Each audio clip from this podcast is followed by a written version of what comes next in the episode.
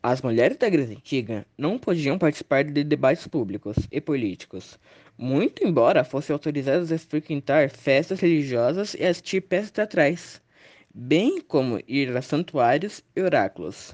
Já os sacrifícios aos deuses lhe eram proibidos, pois se tratavam de rituais exclusivamente masculinos.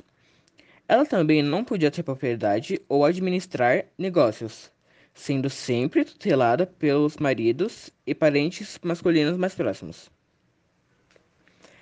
Não havia, portanto, mulheres enfermeiras, atrizes, escribas ou similares, porque tais atividades sequer existiam para as mulheres, que, aliás, nem mesmo eram educadas. Se uma mulher fosse encontrada numa festa, muito provavelmente se tratasse de uma cortesã profissional.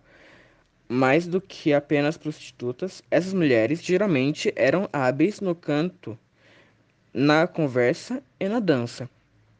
Por outro lado, em casa, as mulheres gregas não apenas lavavam as roupas do marido, mas também as costuravam com suas próprias mãos, possivelmente utilizando as linhas que haviam fiado.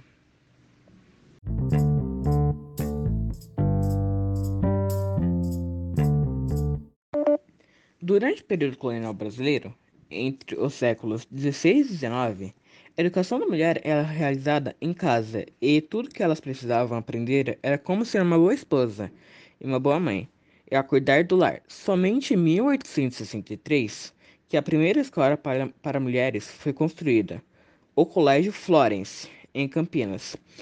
Ele retratava o início da educação feminina no país, segregada voltada apenas para meninas e de famílias ricas, e misogina, que as garotas aprendiam anteriormente em casa, agora elas aprendiam na escola. Matérias como cálculo, por exemplo, eram autorizadas apenas para meninos. O currículo escolar feminino incluía basicamente aulas de afazeres domésticos, costura português e artes manuais.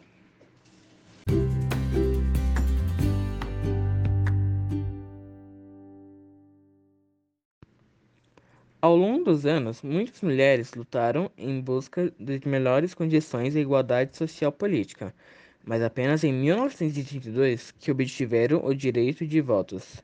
Mas somente em 1985 que as mulheres analfabetas puderam ter esse direito garantido.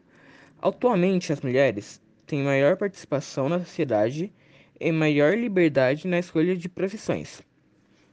Hoje, no entanto, apenas 24% dos espaços de tomada de decisões nos parlamentos do mundo são ocupados por mulheres, e o Brasil está ainda abaixo dessa média, com 15%.